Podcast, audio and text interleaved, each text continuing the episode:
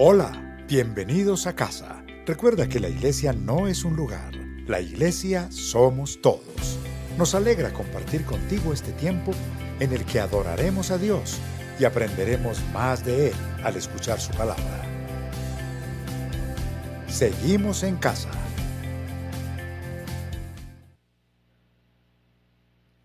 Hola, muy buenos días para todos. Es un placer volver a vernos hoy domingo, Día del Señor. Estaba pensando que hace un año no me paraba un domingo en este altar. Estamos transmitiendo en vivo desde la iglesia.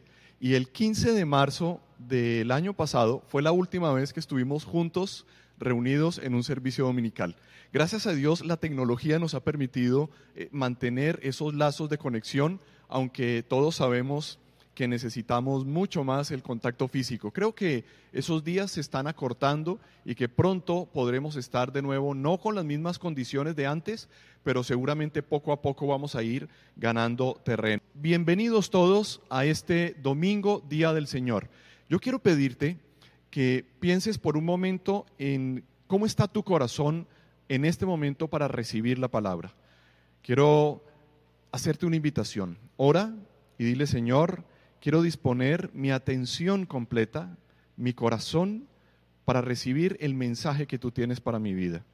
Yo te pido, Señor, que cada persona que va a recibir esa semilla del Evangelio, de las buenas noticias, de la guía de tu Espíritu Santo que nos está dando hoy a través de tu presencia y tu amor, pueda haber un fruto abundante, Señor, en el nombre de Cristo Jesús. Amén y amén.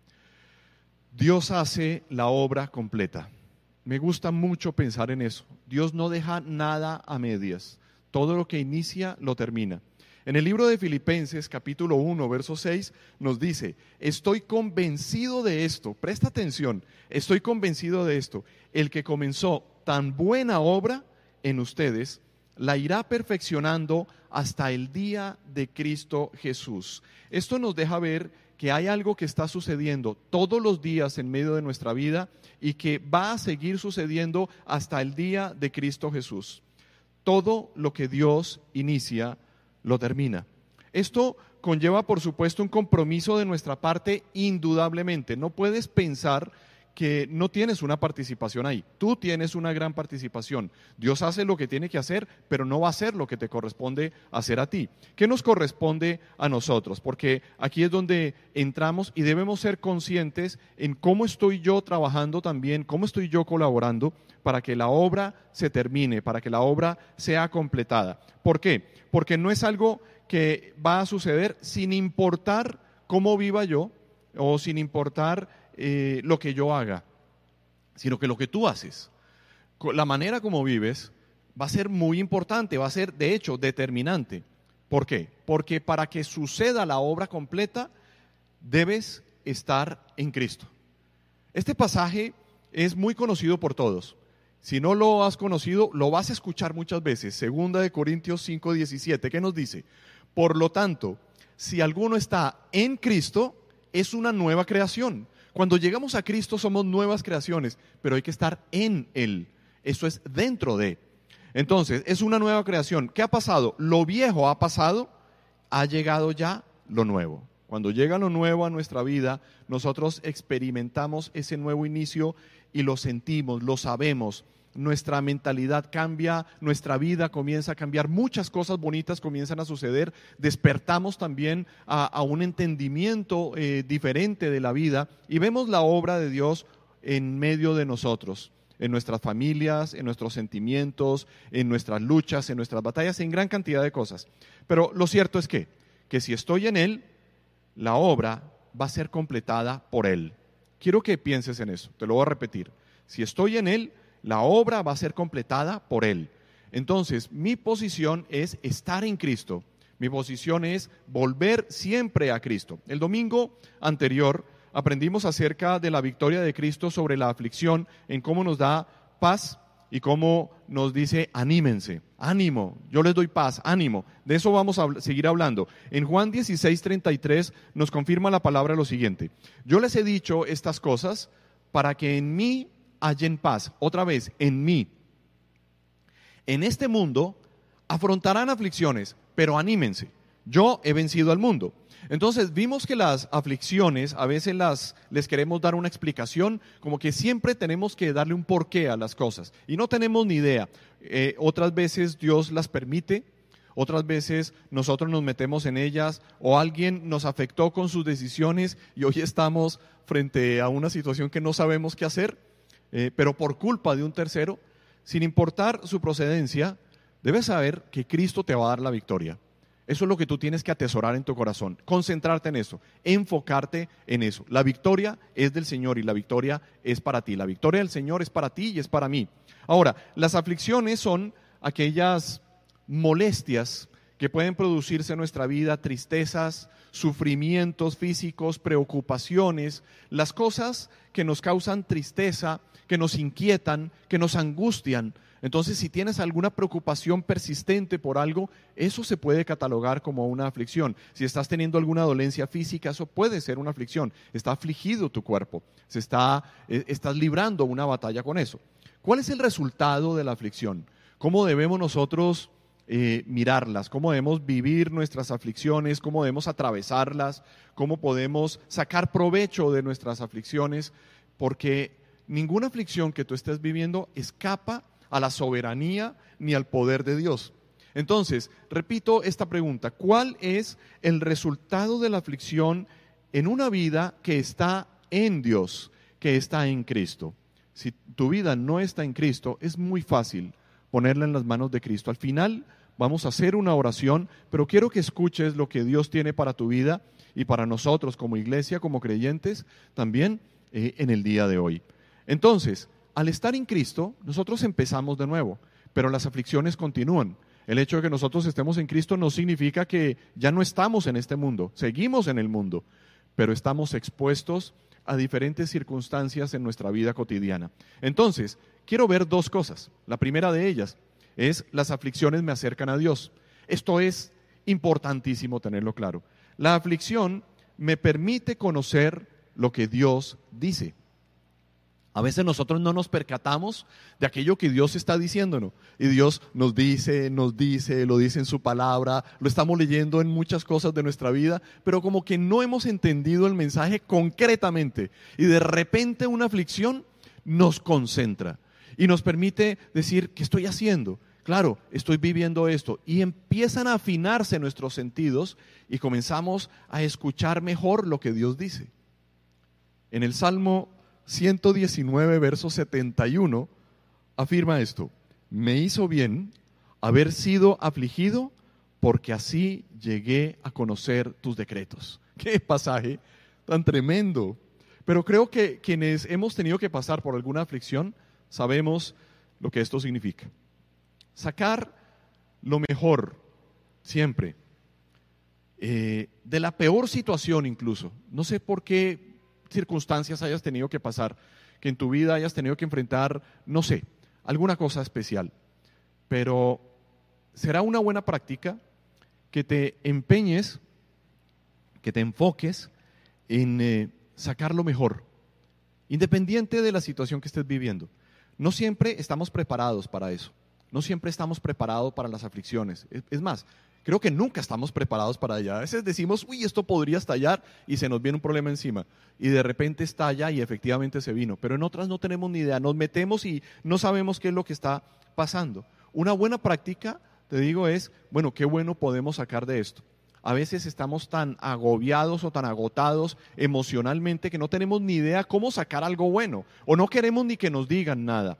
En ese momento es importante que igual aunque estamos pasando una especie de duelo, en una situación de aflicción, en una dificultad, eh, tratemos de enfocarnos, tratemos de limpiar nuestros ojos, de eh, aclarar nuestros pensamientos y decir, bueno, Señor, de aquí tiene que salir algo. Entonces, te puedes preguntar, y si no alcanzan las respuestas para ti mismo, permite que alguien se acerque eh, alguien muy conocido por ti, alguien que te ame, alguien cercano, de mucha confianza y que te pueda ayudar a extractar de esa situación que estás viviendo, de esa aflicción, algo en particular bueno, bueno. después de esto puede haber algo bueno, porque eso comienza a mostrar puertas de salida a las circunstancias que se estén dando. En el Salmo también 119, unos versos antes, en el verso 67 nos dice, antes de sufrir anduve descarriado, pero ahora obedezco tu palabra. Entonces fíjate cómo conocemos eh, lo que Dios nos quiere decir y nos concentra para que ahora podamos tomar decisiones de obediencia que nos van a sacar adelante de cualquier situación. Quizá hoy estés viviendo algo así. Aquí están esas claves. Lo segundo en este primer punto es que la aflicción me permite ver a Dios obrar. Esto también es algo espectacular, porque lo que nosotros necesitamos en medio de la aflicción indudablemente es una mano amiga. Y no hay mejor mano amiga ni más poderosa que la del Dios en quien tú has depositado tu vida. Entonces esto va a ser fundamental. El campeón de las aflicciones, eh, si te pregunto ahora, seguramente muchos van a estar de acuerdo conmigo, es Job. En el capítulo 5 de su libro, verso 17 al 27, nos dice, de seis aflicciones te rescatará y de la séptima y la séptima no te causará ningún daño. Cuando haya hambre, te salvará de la muerte. Cuando haya guerra, te librará de la espada. Estarás a salvo del latigazo de la lengua. Y no temerás cuando venga la destrucción, te burlarás de la destrucción y del hambre, y no temerás a las bestias salvajes, pues harás un pacto con las piedras del campo, y las bestias salvajes estarán en paz contigo. Reconocerás tu casa como lugar seguro. Qué maravilloso esto, ¿ah? Contarás tu ganado, y ni un solo animal faltará llegarás a tener muchos hijos y descendientes como la hierba del campo. Llegarás al sepulcro anciano, pero vigoroso, como las gavillas que se recogen a tiempo. Esto lo hemos examinado y es verdad. Así que escúchalo y compruébalo tú mismo. Compruébalo. Me gusta mucho este, este cierre de este pasaje. ¿Sabes por qué? Porque nos dice, este es como el método científico bíblico. ¿sí? Examina y comprueba. Es verdad, examina y comprueba. Compruébalo tú mismo. Esto no es para que te lo cuenten, esto es para que tú lo vivas. Y eso es lo que va a suceder, que cuando estés pasando por un valle de aflicción, eh, vas a ver a Dios mismo obrar en tu vida. Por medio de las aflicciones, entonces, puedo conocer el amor y el poder de Dios. Puedo conocer su carácter y puedo saber mucho de mí mismo. Porque en esas aflicciones también se puede revelar el temple que tenemos, eh, se puede revelar lo que Dios ha estado trabajando y que nos ha estado formando, y también se pueden revelar nuestros lados más flacos, nuestras flaquezas, nuestras debilidades, nuestras vulnerabilidades, y eso no es malo, eso es bueno. ¿Por qué? Porque nos lleva a depender de Dios y a estar atentos que cuando algo esté pasando por acá, es hora de redoblar nuestra oración, es hora de buscar a Dios, es hora de depender más de Dios. Entonces, las aflicciones al final tienen cosas muy buenas. Nos afinan los sentidos y nos sensibilizan para que vivamos de una manera diferente. ¿Por qué? Porque Dios va a completar la obra en tu vida y en mi vida. No solo nos acercan a Dios, sino que también tenemos más para descubrir. En el segundo punto vamos a llegar a ello. Las aflicciones me dan crecimiento. Entonces, no solamente las aflicciones me acercan a Dios, sino que me dan crecimiento. Esto es maravilloso. Crecer es un llamado. Dios nos llama siempre a crecer. Nosotros no podemos estancarnos en nuestro camino, no podemos estancarnos en la vida. Siempre tenemos que estar en un continuo crecimiento. Nosotros sabemos lo que es crecer. A veces tenemos que identificar que crecer duele y, duele. Yo les he dicho, no sé si ustedes recuerdan cuando eran pequeños y se estaban estirando eh, sus músculos, ese estiramiento muscular, eh, cuando empieza ese crecimiento acelerado en la preadolescencia y tal vez adolescencia, duele, duele, uno cree que le duelen los huesos, pero son los músculos que se están tensando y se están estirando. Crecer duele, pero es fundamental. Y Dios nos hace un llamado que nosotros siempre estemos creciendo aunque se ha detenido posiblemente nuestro crecimiento en estatura física, y más bien entramos en una fase de decrecimiento, en algún momento empezamos a encogernos un poco, El asunto es que internamente nos renovamos. El apóstol Pablo habla de esa renovación interior, de ese crecimiento interior. Día a día seguimos avanzando, seguimos creciendo. Entonces, no puedes detenerte en el crecimiento en tu vida, en cualquier área. Muchas de las áreas de tu vida, en tus hobbies, en tus deseos, en eh, tu empresa, en tu trabajo, en tu profesión, en tus sentimientos, en, eh, bueno, en los deportes, en lo que tú quieras, hay que seguir creciendo, hay que seguir avanzando y cuando hablamos bíblicamente y cómo la, palabra del Señor y el Señor afecta toda nuestra vida, toca toda nuestra vida y nos permite seguir avanzando, encontramos con unas claves fundamentales que son usadas eh, o que llegan a nuestra vida por medio de la aflicción. Entonces, crezco en carácter. Crecemos en carácter. Así como lo estás oyendo. Quiero que prestes atención a lo siguiente. Dios está muy, muy interesado en tu carácter.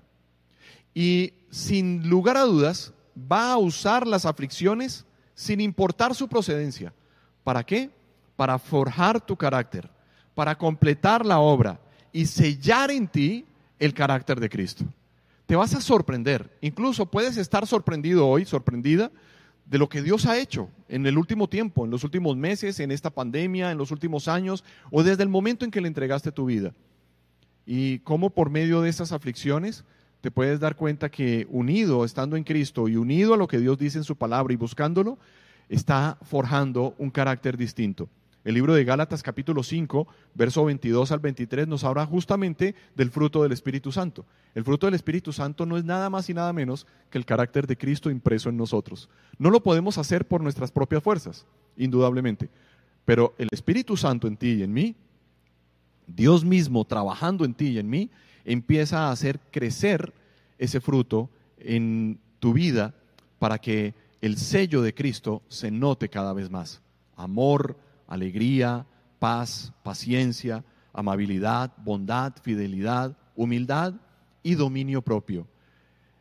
Y cuando nosotros menguamos nuestra relación con Dios, este, este carácter comienza a, a aflojar y entonces permitimos que una vez más nuestras debilidades de, temperamento o de carácter, de nuestra naturaleza pecaminosa propia de, nuestro estado caído, eh, empiezan a, a crecer y a hacerse notorias. Por eso necesitamos permanecer en el Señor. Por eso necesitamos estar en Él, porque por fuera de Él no va a haber el fruto espiritual en tu vida. No lo va a haber, no lo puedes esperar si no estás arraigado, si no estás pegado al Señor. Lo bueno de saber esto es que te puede dar enfoque. Entonces, que hoy puedes estar diciendo, no, yo lo que necesito es, Señor, estar pegado a ti. Yo lo que necesito es buscarte, yo lo que necesito es orar, yo lo que necesito es leer la palabra. Yo tengo es que conectarme contigo. ¿Para qué? Sobre todo para que superes la prueba, para que la superes. Y cuando digo que superes la prueba, quiero decirte algo. No se trata solamente de si el problema se acaba o no se acaba, sino que si tú el problema está encima tuyo o tú estás encima del problema. Porque hay algunas cosas que pueden permanecer, que pueden estar ahí, pero ¿sabes qué va a ocurrir? Que el carácter de Cristo en tu vida te va a permitir superarlas aunque esa aflicción permanezca, aunque esa aflicción prueba, eh, esa prueba permanezca en tu vida. Y sabes que mm, de pronto desaparece, de pronto, milagrosamente, Dios corta eso y lo saca de tu vida, pero de repente no.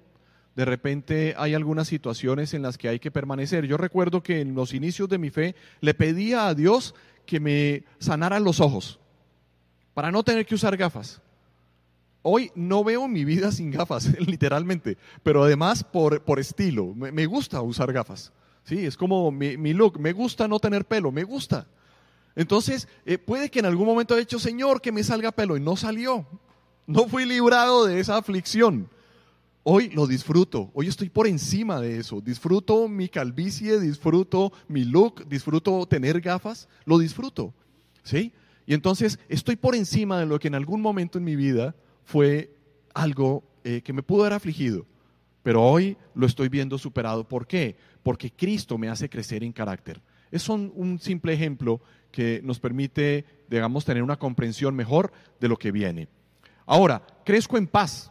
Les leí a Juan 16, 33, un pasaje que también debe estar sellado y que ya lo vimos hoy, lo vimos hace ocho días, pero que nunca sobra.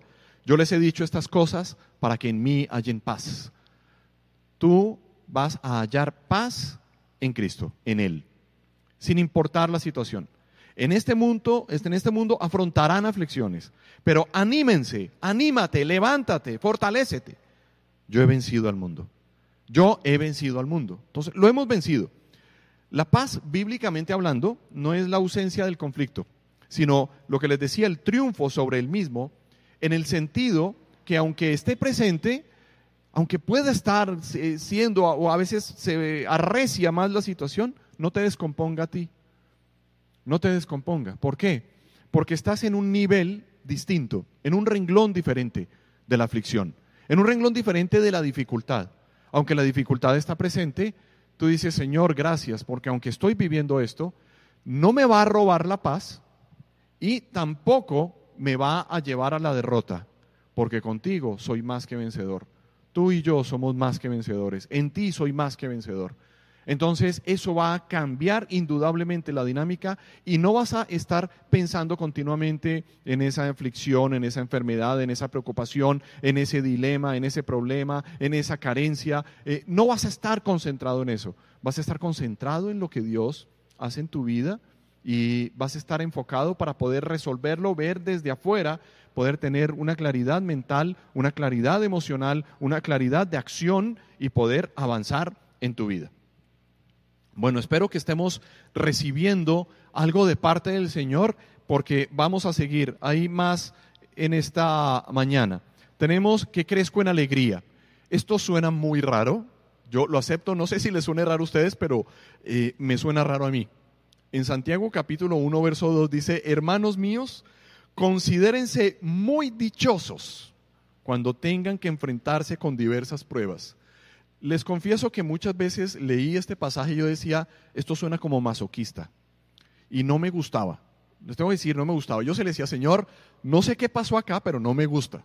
No me gusta que diga esto, porque ¿cómo digo yo que, ay, me siento alegre con esta aflicción? ¿Cómo me voy a sentir alegre con una preocupación, cómo me voy a sentir alegre con, una circunstancia en la cual me estoy viendo fuertemente afectado en mi vida y que me produce ansiedad o temor o preocupación, eh, angustia, miedo, no sé cuántas cosas puede producir, desesperanza. ¿Cómo me voy a sentir alegre a eso? Y bueno, suena raro, pero en esas matemáticas de Dios, en, ese, en esa normalidad de Dios, no lo es. En nuestra normalidad puede que lo sea, pero no en la normalidad de Dios. Y está relacionado con lo anterior. Si estoy atravesando o estás atravesando un valle de aflicción, es una oportunidad de crecimiento, lo estamos viendo. Y aunque no entienda exactamente cómo va a generar esto algo positivo, lo que yo sí sé es que me va a permitir crecer. Y crecer siempre nos produce alegría. ¿No has visto una persona cuando recibe su cartón del colegio, de la universidad, nunca lo ves triste. ¿Sí? Bueno, puede haber algún amargado con eso, pero normalmente no los ves triste. Uno está contento, uno está alegre, pero tuvo que pasar por las pruebas, los trasnochos, las dificultades, las notas que no eh, eran las que yo merecía o esperaba, todo el esfuerzo, se ve recompensado en ese momento. Y entonces ahí se nos olvidan las aflicciones, nos llenamos de alegría, lo pudimos lograrlo, lo alcanzamos, llegamos a la cima, logramos la meta. Eso nos permite saber que estamos alegres. Y entonces en ese instante comprendemos que con el tiempo las aflicciones te hacen una persona más fuerte, más entendida y llegas a comprender que esa alegría que puedes tener en un momento determinado en tu vida después de haber pasado por diferentes circunstancias, eh, no merece ser nublada, robada, quebrada por preocupaciones que al final se resolvieron. Y entonces a veces sobredimensionamos eso y lo que tenemos que hacer es encapsularlo y ponerlo en su justo lugar, en su justa medida y poder decir, Señor, ¿por qué voy a perder mi paz y por qué voy a perder mi alegría? con esto, que al final delante de ti es una pequeñez. Por grande que me parezca a mí, para ti esto es muy pequeño. Permíteme tener la perspectiva correcta, el entendimiento correcto y que no me robe la paz ni me robe la alegría. Por eso puedes crecer en alegría en medio de cualquier dificultad y aflicción. Tenemos también que crecemos en constancia. Esto es algo muy útil. En Santiago 1.3, seguimos, dice, pues ya saben que la prueba de su fe produce constancia, la prueba de su fe. Cuando estamos a prueba, cuando estamos en aflicción y estamos en Cristo, lo que está a prueba es nuestra fe. ¿Qué significa esto? Está a prueba tu confianza en Dios. ¿Estás confiando en que Dios va a resolver eso? Porque a veces, ¿qué hago? ¿Qué no hago? Entonces te dicen, no, lo que tiene que hacer es esto, lo que tiene que hacer es llamar a la policía, lo que tiene que hacer es, es contratar a un abogado, lo que tiene que hacer es esto y lo que tiene que hacer aquello. No estoy en desacuerdo con eso. De pronto a veces hay que hacerlo. Pero en otras no. En otras lo que necesitamos es permanecer. En otras lo que necesitamos es saber que no se alcanza nada sin constancia. Recuerdo una cartilla eh, en el colegio, me daban clases de guitarra y nos entregaron una cartilla para que practicáramos en casa. La cartilla, lo primero que decía cuando uno abría el, el cuadernillo era esto, constancia y dedicación. No se logra tocar guitarra sin constancia y dedicación. Los guitarristas lo saben. Y hay muchas cosas en la vida que no se logran sin constancia y dedicación, que no pueden quedar a medias. Si se empieza algo, se necesita constancia. Dios es constante.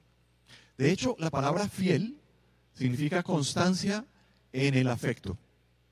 En la constancia en cumplir con los compromisos que yo hice. Eso es fidelidad.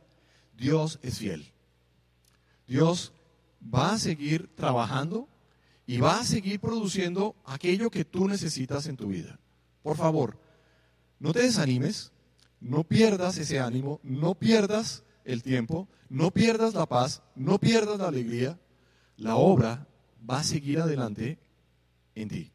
Dios va a continuar. Y aprendamos para que nosotros hagamos lo mismo. Muchas veces eh, necesitamos un largo aliento. No se trata de una carrera de 50 metros a ver quién llega primero, sino que se trata de una maratón de 42 kilómetros, que lo que se necesita es llevar un ritmo, encontrar mi propio ritmo.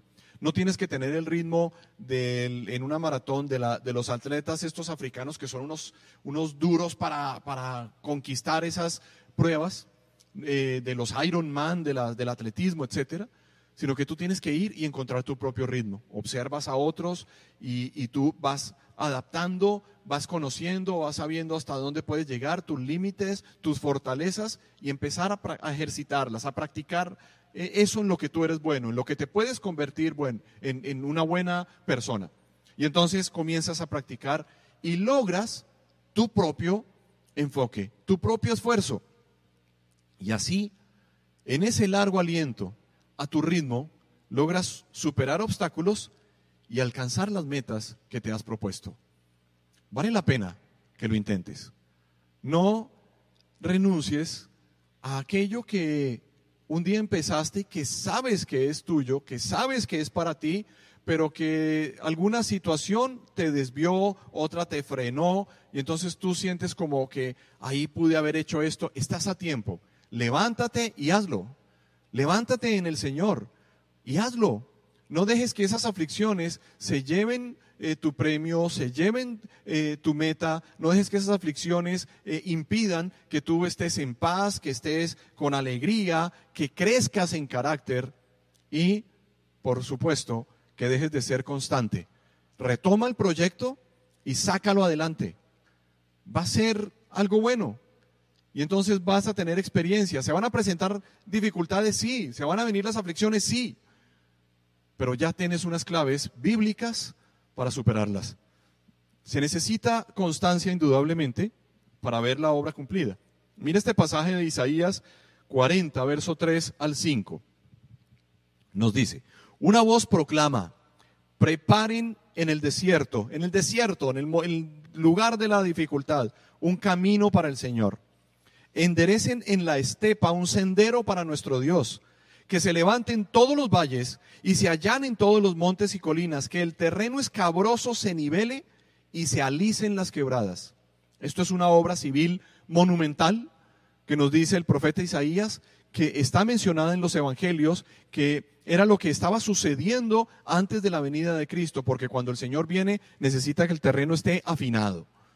Y Dios va a estar afinando el terreno en tu vida. ¿Qué va a pasar? Dice en el verso 5, entonces se revelará la gloria del Señor. Se va a revelar la gloria del Señor. Tenemos que enderezar eh, la estepa, el sendero, el camino, lo chueco, todo eso tenemos que resolverlo, tenemos que aplanar o tenemos que rellenar para poder decirle, Señor, el, el campo está listo. ¿Sí? Podemos sembrar, podemos avanzar, podemos ir y lo verá toda la humanidad. Me encanta cómo cierra. El Señor mismo lo ha dicho. Si Dios lo dice, Dios lo hace. Si Dios lo dice, Dios lo cumple. El que dio la visión dará también la provisión. Y el cuarto, el perdón, el último punto de ese crecimiento, crezco en integridad. Crecer en integridad. Las dificultades no pueden hacer de nosotros personas em, corruptas. La dificultad no nos puede eh, llevar a nosotros a que, a que tomemos caminos culebreros sino que nos debe centrar, como ya lo vimos, crecer en nuestro carácter, en una cantidad de cosas. En Santiago 1.4 cierra esta sección diciendo, y la constancia debe llevar a feliz término la obra para que sean perfectos e íntegros sin que les falte nada. Me quiero sentar para hablarles de esto, porque es muy importante. ¿Cómo es que Dios dice que podemos ser perfectos y que podemos ser íntegros. Y lo primero, si Dios dice que podemos serlo, significa que podemos serlo. Lo segundo, ¿qué es perfección para Dios y qué es perfección para ti? Y aquí es donde tenemos que afinar términos, porque algo perfecto es algo que cumple aquello para lo cual fue creado. Algo perfecto no es algo que no tiene defectos. Y te pongo el ejemplo, que lo he usado en, oportunidades anteriores. Tú puedes tener un martillo.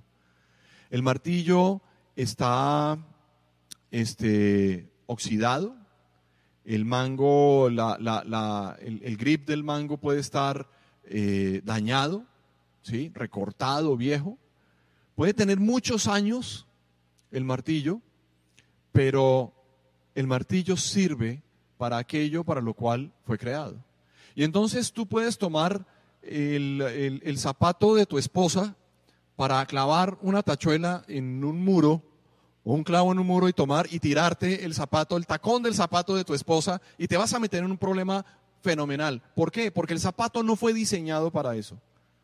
Entonces, ¿qué ocurre? Que cuando tu esposa te dice, dame mi zapato y más bien toma el martillo, y tú dices, ¿dónde estaba el martillo? Pues estaba en la caja y entonces tú lo tomas y el martillo está oxidado, está viejo, el grip no está muy bien, pero tú sabes que lo usas y que funciona y dices, este martillo es perfecto. No porque sea bonito o feo, porque no tenga o sí tenga imperfecciones, sino porque el martillo fue hecho para ser usado como martillo. Cuando nosotros en nuestra vida vivimos para relacionarnos con Dios, y dejar que Dios haga la obra, alcanzamos la perfección. Cuando yo vivo para el propósito para el cual Dios me creó, soy perfecto. Entonces soy perfecto en aquello en lo que Dios me creó cuando lo hago. Y entonces nos dice que las dificultades nos llevan a entender para qué nos ha creado Dios. ¿Cuál es el propósito que Dios tiene conmigo? ¿Cuál es el propósito que Dios tiene contigo? Entonces, ¿somos perfectos? para que se cumpla el propósito para el cual vivimos y fuimos, hemos sido creados. Nos dice íntegros, que estemos completos. Algo íntegro, íntegro es algo completo.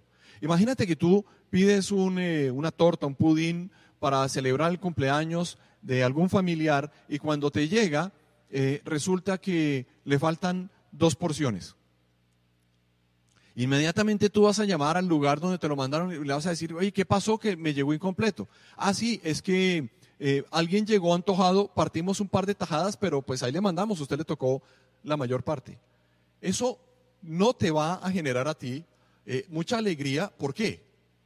Porque sencillamente no está íntegro, no está completo. Y tú pediste algo completo. Entonces ahí qué hay? Falta de integridad. Ahí faltó integridad. Si pasara con una pizza es igual. ¿Qué tal que tú llegues y, la pizza le falten tres pedazos? No, es que el domiciliario se comió, tenía hambre y se comió tres.